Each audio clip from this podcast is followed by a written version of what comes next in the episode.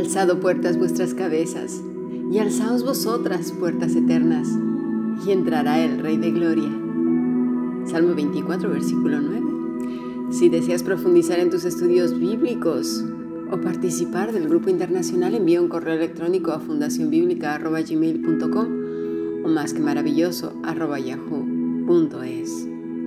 Estamos estudiando de manera profunda la escritura nos llevará lo que nos lleve. Finalmente estamos en la senda del discípulo, esa que nos lleva a la vida eterna. Y hoy, precisamente, más bien esta semana estaremos hablando precisamente de la eternidad. En Juan 10, 27, nuestro Señor Jesucristo nos dice, mis ovejas oyen mi voz y yo las conozco y me siguen. Y yo les doy vida eterna y no perecerán jamás, ni nadie las arrebatará de mi mano. Esta mañana estuvimos estudiando acerca de la eternidad y nuestro concepto de ella. Eso de ser polvo nos hace estar más atentos al aquí y a la hora que al mañana, donde estaremos por siempre y para siempre. Finalmente nuestra estancia en esta tierra es corta y para otros es muy, muy, muy, muy corta.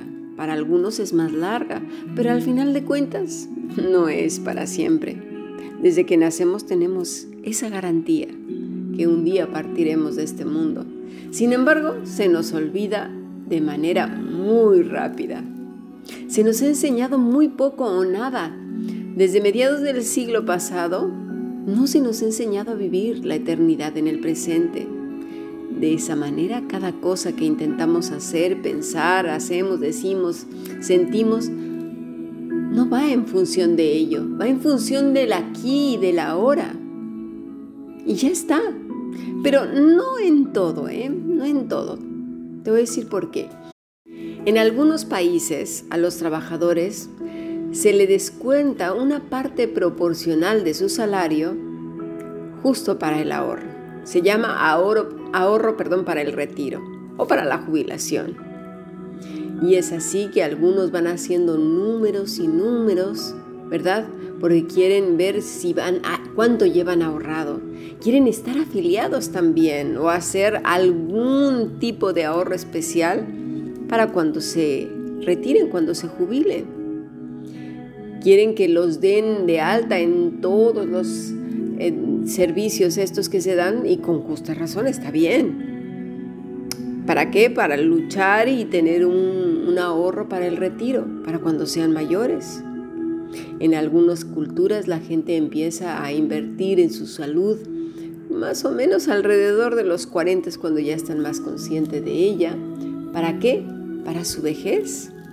Para tener una vejez digna, ser ancianos pues joviales, sanos y también eso está bien. Hacen las cosas ya con más cabeza, no como cuando eres muy jovencito que te da igual si comes chatarra o haces locura y media que luego pues, te puede pasar factura cuando eres mayor.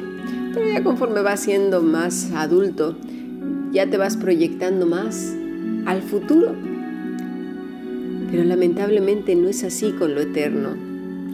No sé a qué hora el hombre creyó que iba a estar toda su existencia en la tierra. Hay quienes dicen que mueren y que ya está, no pasa nada, te vas al hoyo y se acabó. Pero los que hemos tenido una experiencia de muerte clínica, sabemos perfectamente bien que tú sigues existiendo. Créemelo, lo sé, lo he experimentado. No te habla alguien que no ha estado en una situación así. Yo lo he pasado. No pierdes la noción de quién eres, ni te preguntas en qué clase de cosa te has convertido, ni siquiera te lo cuestionas. En mi caso, yo sabía que era yo misma. Estaba convencida de que me iba con mi Dios. No me preguntaba, ¿eh? ¿Quién soy? ¿Dónde estoy? Ni siquiera tenía claras convicciones de que era yo misma. Somos seres que pasaremos a la eternidad, ya sea en paz con Dios por medio de Cristo? ¿O recibiendo la ira divina a causa de nuestras rebeliones y rechazo absoluto a Jesucristo? Habrá quienes en sus corazones rebeldes digan, ¿pero qué? ¿A fuerzas tiene que ser como Dios dice? ¿No puede ser mi propio camino u otro camino? No, yo, yo tengo mi propio camino. Yo, yo, yo, yo elijo cómo quiero tener mi vida espiritual.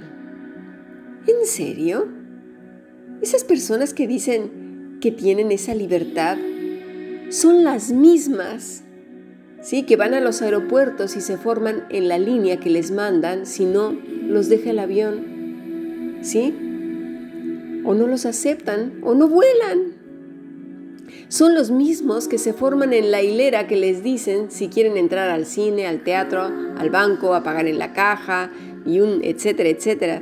Si no, no tienen lo que piden. Son los mismos que tienen que obedecer las leyes de tránsito, si no, tienen que pagar multas. Son los mismos que aceptan las leyes de un juego, si no, no pueden participar, incluyendo las Olimpiadas, todo lo que quieras.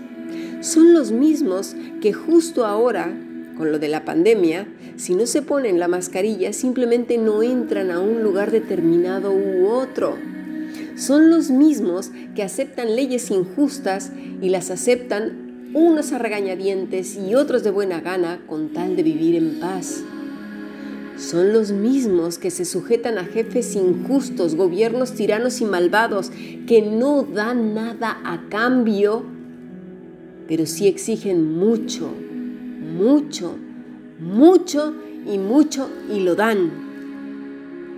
Qué curioso, pero cuando son confrontados con su destino final a causa de sus rebeliones, y que además sufrirán sí o sí, cual nunca ser humano ha sufrido en esta tierra, no aceptan su realidad, ni desean cambiar de situación.